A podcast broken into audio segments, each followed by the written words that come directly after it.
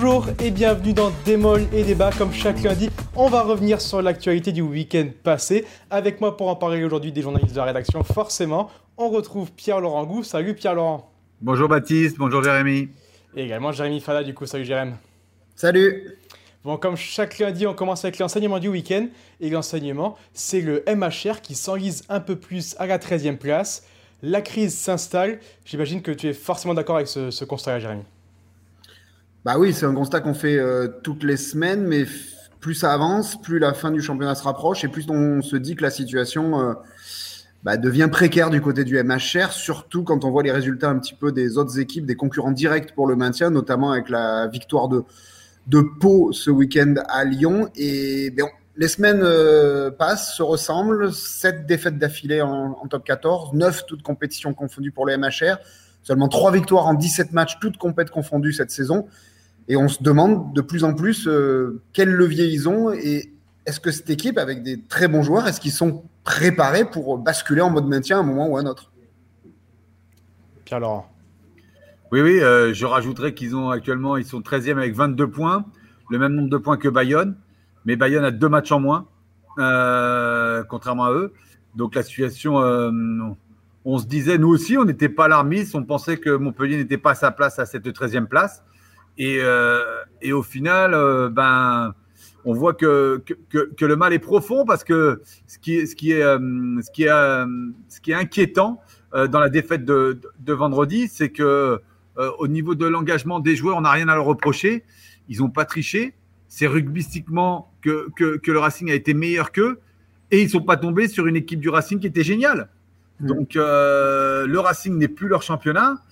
Et euh, donc maintenant, il va falloir voir face à des équipes a priori plus abordables que, les ciels blancs, euh, si Montpellier est capable de, remporter des victoires. Et, euh, et c'est pas le Stade Français qui lui joue aussi les, phases finales, euh, qui, va être leur prochain adversaire, qui peut être l'équipe idéale pour se relancer.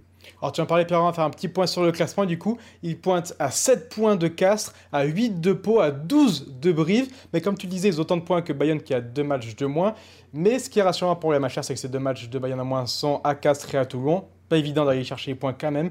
Mais n'empêche oui, mais, que... Mais, mais, mais, Bayonne, pardon, excuse-moi de te couper. Bien sûr, Bayonne, peut, Bayonne peut récupérer des points de bonus au moins défensifs. Oui. Euh, et puis on ne sait pas quand ces matchs vont se jouer. Peut-être que Toulon, euh, à ce moment-là, sera déjà potentiellement qualifié pour les phases finales et fera tourner. Peut-être que Castres sera dans le ventre mou ou, potentiellement qualifiable et, euh, pareil euh, n'aura plus à jouer. Donc c'est non, non, moi au contraire, il n'y a, rien de rassurant à Montpellier en ce moment.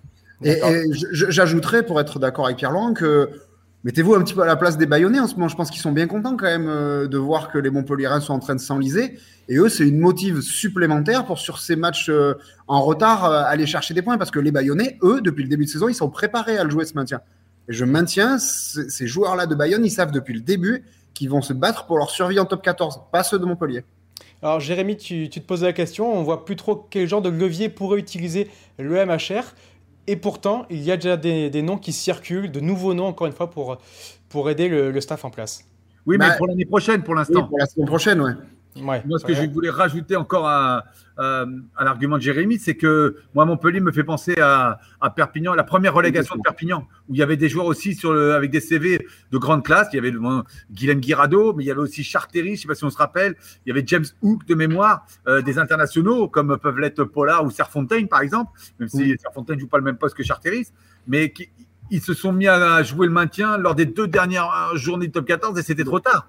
Je pense que euh, Montpellier doit enfiler le bleu de chauffe, il a euh, euh, changé complètement de physionomie et euh, parce qu'autrement, alors la chance qu'ils ont pour eux, c'est que Agen, la place de 14e est promis à Agen, donc ils seront, on peut dire, au pire barragistes.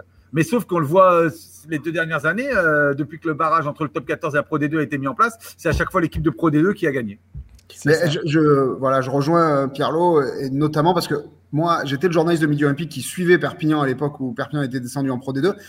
Et là où c'est totalement vrai, c'est qu'à 5-6 journées de la fin, les joueurs, sincèrement, ils nous disaient bon là, ouais, faut gagner, mais si on enchaîne deux victoires ou trois victoires, on n'est plus qu'à 5 ou 6 points de la sixième place. Hmm. Et ces joueurs-là, ils ils avaient, s'étaient pas rendu compte du danger qui, était en train de venir euh, derrière de cette 13e place qui se profilait. Pourquoi? Parce que ces mecs-là, c'est des internationaux. Ils sont venus en France pour toucher le Brennus, hmm. pour aller jouer des demi-finales. Ils sont pas venus pour aller se battre pour la 13e place. Et, c'est quelque part une défaite personnelle qu'il faut que les Montpellierins aujourd'hui acceptent. faut l'assumer. C'est vrai que c'est pas simple de se dire euh, bon voilà, je suis venu avec des grosses ambitions, mais maintenant je vais batailler avec les petites équipes de top 14. Mais il faut le faire s'ils veulent sauver le club en top 14. Et autre inquiétude pour le MHR, c'est qu'ils vont avoir les, mêmes inconvénients que les, gros de ces championnats, avec beaucoup d'internationaux qui sont appelés en, équipe de France euh, dans les semaines à venir. Oui, ils en ont notamment quatre qui sont pris en équipe de France euh, en ce moment.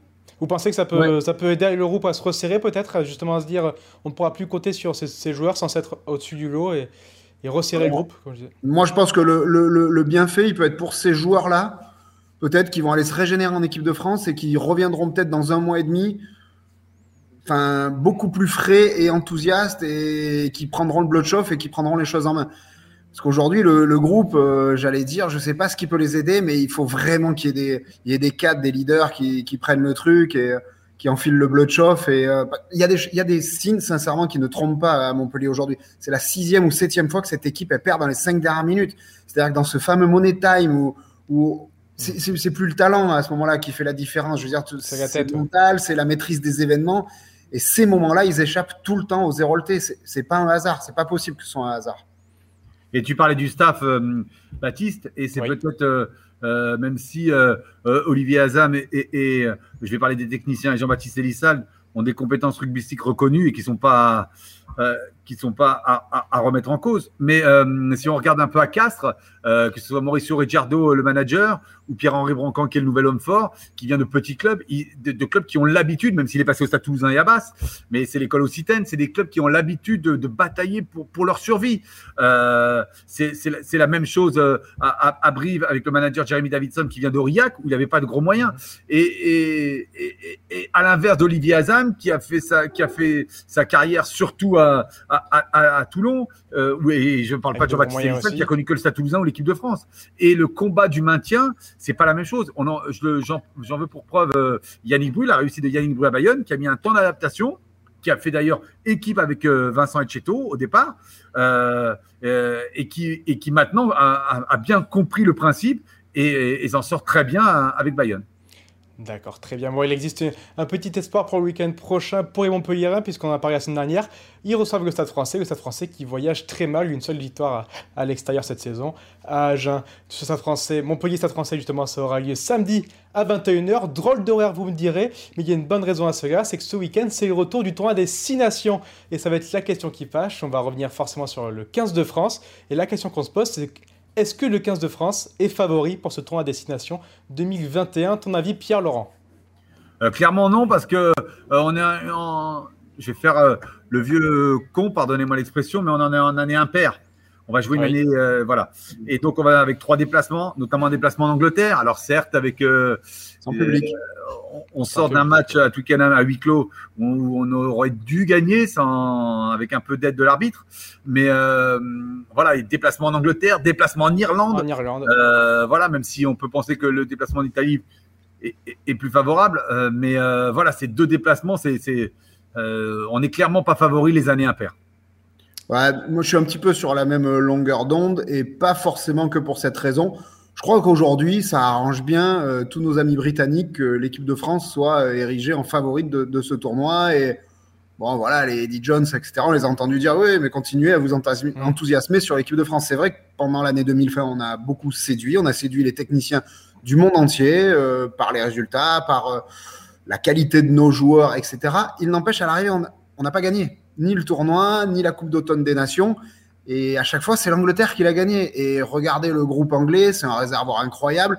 D'ailleurs, si j'élargis, mis à part le Pays de Galles, qui me semble vraiment sur la, la phase descendante, voilà, euh, que ce soit euh, l'Angleterre euh, ou l'Irlande, ça me paraît encore très très très solide. Donc, je crois que ça arrange vraiment bien nos, nos rivaux de que tous les regards soient braqués sur cette belle et jeune équipe de France, qui sera privée quand même de Virimi Vakatawa, qui est son plus beau talent de la ligne de trois quarts, de Romain Tamac, qui, qui était le maître à jouer du 15 de France sous l'air Galtier, euh, un Grégory Aldrit sur lequel il y a un point d'interrogation. Enfin voilà, on n'a pas les mêmes forces qu'il y a quelques mois. Néanmoins, en Coupe d'automne des Nations, on a vu qu'on avait, comme on l'a dit, un, grand réservoir. Est-ce que Pierre-Laurent, toi, tu es rassuré par ce réservoir ou quand même perdre Viremi Vakatawa, Ntamak, euh, ça n'a pas de prix? Eh bien, tu as raison sur les deux. C'est-à-dire que perdre Viremi Vakatawa et Romain Ntamak, ça n'a pas de prix. Euh, que le, leur remplaçant me pardonne. Mais, euh, mais on est rassuré par le réservoir. Par exemple, je pense, parce que Jérémy parlait de l'incertitude qui pèse sur Grégory Aldrit. Et c'est vrai que euh, Anthony Gelonge a, vraiment euh, marqué des points et semble être plus qu'une doublure euh, au, poste de numéro 8. Donc il y a, certains postes, on se rend compte qu'on a de la réserve. Mais, mais attention, parce que Romain Tamac était, était, était, était, le gestionnaire, le, comptable, j'ai envie de dire, de cette équipe. Et, Mathieu Jalibert ne présente pas ce même profil, même s'il a de grosses qualités rugbystiques voilà, à mon avis, euh, il est moins il est moins comptable, euh, notamment dans la gestion des temps faibles, et il y en aura forcément durant ce tournoi. Ouais, et puis euh, sur le côté rassurant, mais évidemment qu'on est content de voir le réservoir qu'il y avait, et on s'y attendait pas, sincèrement, et le staff du 15 de France ne s'y attendait pas non plus à ce, point-là. Après, il y a, pour moi, le contexte a beaucoup changé. C'est que sur la, la Coupe d'automne des Nations, ces, ces joueurs-là qui avaient 0, 1, 2 sélections, franchement, ils avaient rien à perdre. Ils n'avaient rien à perdre, ils arrivaient sans pression, ils avaient tout à gagner, ils allaient à Twickenham, ça devait être une boucherie, euh, ils se sont envoyés comme jamais. Là, aujourd'hui, ils arrivent du coup avec un statut un peu nouveau et c'est la première fois que cette équipe de France, elle a peut-être plus à perdre qu'à gagner. Donc euh, ce nouveau statut, il va falloir aussi l'assumer et puis on va voir euh, la maturité aussi collective de ce groupe dans les semaines à venir. Alors Jérémy, tu es d'accord avec moi pour dire que, comme tu disais tout à l'heure, l'Angleterre a, du coup gagné tous les titres en, 2020. Mhm. Est-ce que tu en fais les favoris pour ce tournoi? Bah oui, bien sûr. Pierre-Laurent, tu es d'accord euh, Pour moi, c'est une évidence. Ils sont vice-champions du monde, euh, ils gagnent 90% euh, de leur match depuis qu'il y a Eddie Jones. ils ont la moitié des joueurs, c'est les mecs des Saracens qui sont triple champions d'Europe et qui, et, pardon, et, qui jouent maintenant en plus 10 matchs par an, donc ils sont frais. Je veux dire, euh, sur le papier, ça me semble évident. On n'a pas la maturité de cette équipe. Après qu'on soit capable de les concurrencer et de les battre, c'est tout aussi évident. Mais aujourd'hui, c'est logique, à mon sens, que le 15 de la Rose soit le favori du tournoi destination.